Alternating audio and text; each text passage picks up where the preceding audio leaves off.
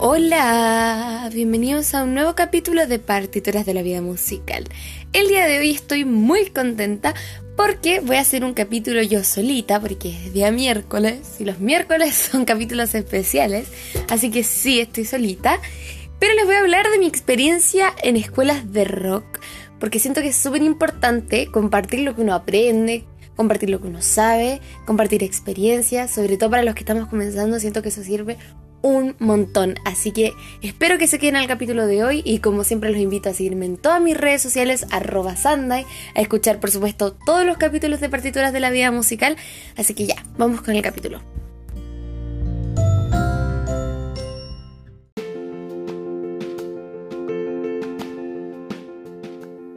Sin más preámbulos, vamos con el capítulo de hoy. Pero antes los voy a poner un poquito en contexto. ¿Qué es Escuelas de Rock? Bueno, Escuelas de Rock es un programa nacional del Departamento de Ciudadanía y Cultura del Consejo Nacional de la Cultura y Artes, destinado a estimular y difundir el desarrollo de la música popular chilena, promoviendo el acceso y la participación cultural de los jóvenes, fomentando el desarrollo de sus capacidades de expresión musical. El programa Escuelas de Rock busca fidelizar audiencias y públicos a través de procesos de formación artística, gestión y difusión musical.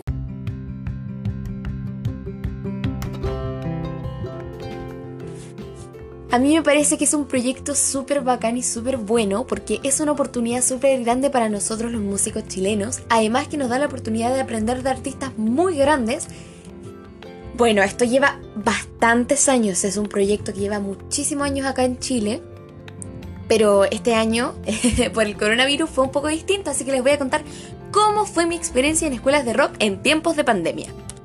Bueno, para empezar, yo no sabía de la existencia de este proyecto y cuando me enteré fue súper, súper lindo porque siento que es una oportunidad súper bacana, así que si tienen la oportunidad de entrar en un concurso o entrar en, un, en estas clases que son tan bacanes, háganlo porque de verdad que sirve y es muy, muy importante y te ayuda demasiado a nutrirte como artista. Así que apenas vi, eh, me puse a cachar cómo se podía entrar y bueno, con tiempo de pandemia fue un poco distinto. Teníamos que mandar un video cantando, un par de canciones y bueno, un dossier que básicamente es como un currículum artístico. Y en cuanto a eso, yo lo revisaba y veía si podías quedar, si entraba. Es un concurso, básicamente. Bueno, lo que más me llamó la atención y me gustó bastante fue que uno no necesitaba tener una canción en alguna plataforma musical. O sea, bastaba con que la tuvieras escrita y grabada en una grabación de teléfono. Entonces encuentro que es una oportunidad súper linda porque a ellos no les importa si tú eres famoso o no, o si tienes muchos seguidores. A ellos les importan tus ganas, tu talento y por supuesto que seas un artista que tenga ganas de aprender. Porque a eso voy, o sea, que aprendí y los mazos profesores que tuve. Así que vamos para allá.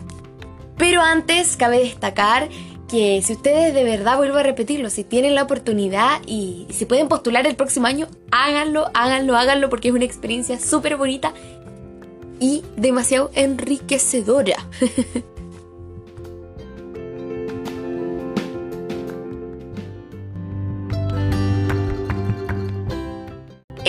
duraron dos semanas, solamente que la primera semana fue por YouTube, por lo cual uno no podía conversar mucho con los profes, pero sí podías prestar atención, tomar apuntes y escuchar bien lo que nos decían los profesores. Y después la segunda semana fue a través de Zoom, entonces uno podía hacer preguntas, uno podía ver a los profesores, podía interactuar y podía resolver absolutamente todas tus dudas porque todos los profes fueron súper receptivos y súper bacanes y se notaba que tenían muchas ganas de enseñar y compartir lo que ellos sentían, así que para mí fue hermoso. Yo creo que para todos mis compañeros también. Además que conocí muchos músicos y mucha gente bacán que también van a estar acá pronto en partituras de la vida musical. Bueno, la primera clase que tuve a través de la plataforma de YouTube fue con Camila Moreno, así que les voy a contar qué aprendí con esa tremenda artista. Bueno, y lo más lindo de su clase fue que se notó que tenía muchas ganas de enseñarnos, tenía demasiado organizado lo que nos quería decir, los puntos, tenía mucho material, muchas canciones y muchas cosas que mostrarnos y de verdad yo siento que es una de las clases donde más aprendí y la pasé súper bien. Con Camila Moreno tuve clases de estructura de canciones y sus procesos. Básicamente nos enseñó qué es lo que tenemos que hacer al momento de producir o de autoproducir nuestras canciones. Nos enseñó que tenemos que tener una identidad, que eso es súper importante y muchos profes lo repitieron, que tener una identidad propia, sobre todo en la música, es súper importante porque al tiro te hace un artista distinto, un artista especial y un artista auténtico. También nos invitó a hacernos una autoobservación para conocernos un poquito más de qué se va a tratar nuestra música, por qué escribimos canciones, de qué queremos que se trate nuestro proyecto musical en el fondo. Y por supuesto, como la clase era de estructura de canciones, nos enseñó cuáles eran los elementos para sacar un single. En resumen, que tenga genialidad, elementos sorpresas, una identidad, que sea un poco pegajosa que tenga una estructura pegajosa, una introducción bastante poderosa y repetición del coro. Y también nos enseñó a derribar mitos y prejuicios sobre la música. En resumen también, que escuchemos toda la música, que valoremos toda la música, que de todo podemos sacar una idea. La verdad es que la, la clase de Camila fue súper entretenida, fue muy bonita, eh, aprendí muchísimas cosas y logré tomar muchos apuntes. Eh, también quiero decirles, chiquillos, que yo no voy a contar todas las clases, así que si ustedes quieren saber un poco más de qué aprendí con cada uno, hábleme nomás con confianza. Yo le mando mis apuntes, le mando fotos de la clase para que ustedes puedan también aprender lo que yo aprendí, porque como ya dije, amo compartir conocimientos, así que si ustedes quieren saber qué aprendí a fondo con Camila Moreno, háblenme y yo les voy a mandar mis apuntes. Otra de las profesoras que tuve por la plataforma de YouTube fue con Yorka. Sí, y también los invito a escuchar el capítulo donde la entrevisté porque cabe destacar que es una artista demasiado simpática, muy talentosa y también que me encanta cómo enseña y vale la pena conocerla, escuchar su música y conversar con ella. Y por supuesto que para mí fue un honor ser su alumna en escuelas de rock. Con ella tuve clases de lírica y creación musical partimos preguntándonos un poco qué es la música, desde, desde cuándo está la música en el mundo, qué es una canción, cuáles son los elementos de una canción y lo más lindo, lo más lindo de su clase fue que hablamos de la música chilena y sus raíces. Y hablamos mucho de Violeta Parra también, así que fue súper bonita esa clase.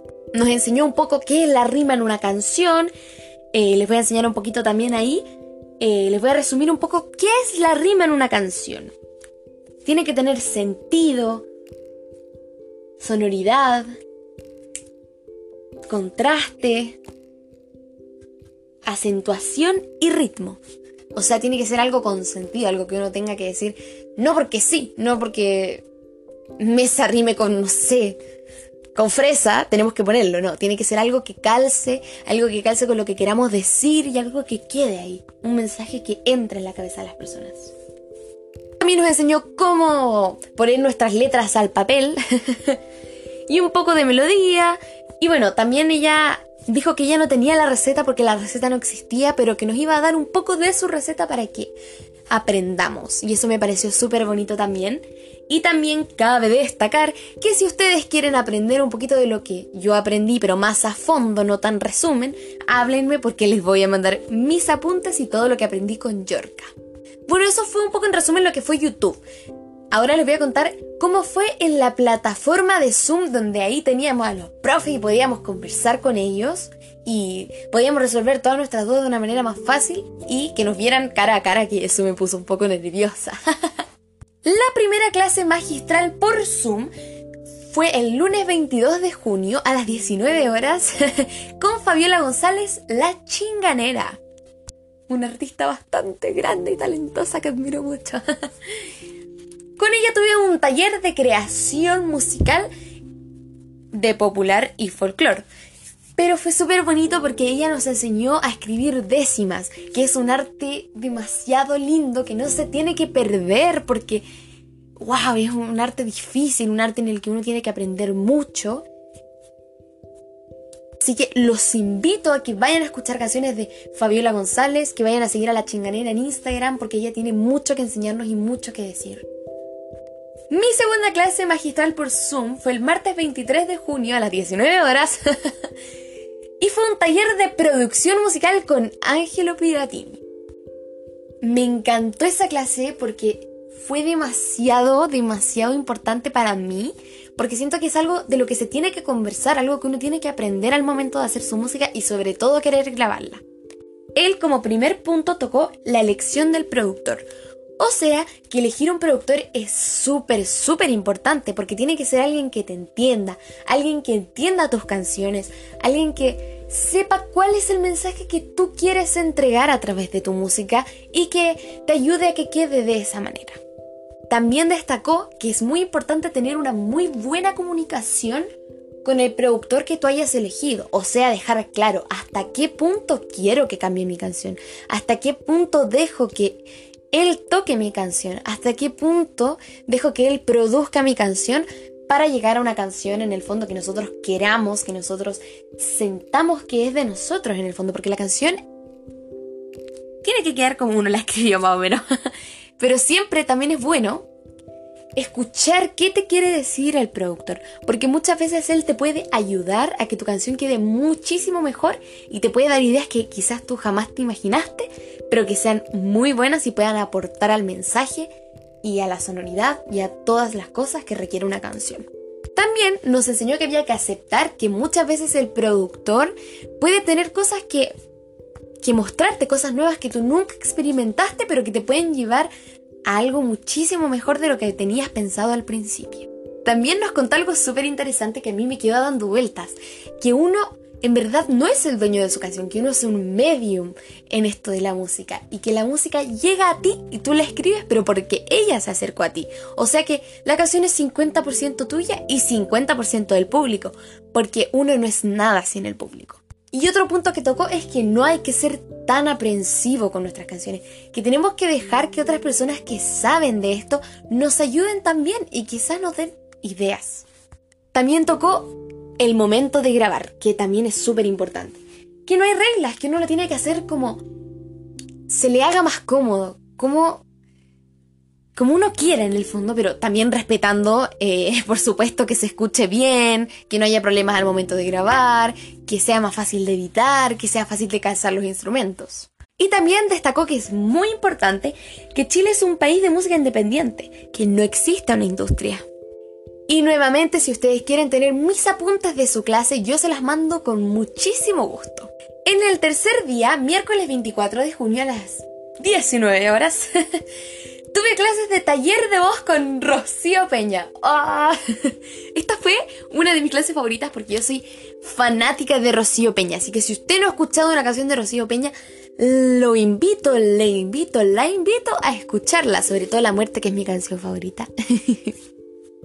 Ella fue súper, súper bacán, súper cercana con nosotros y nos enseñó técnicas de yoga para poder relajarnos antes de cantar, porque destacó que es súper, súper importante dejar los nervios o aprender a controlarlos al momento de cantar en cualquier escenario.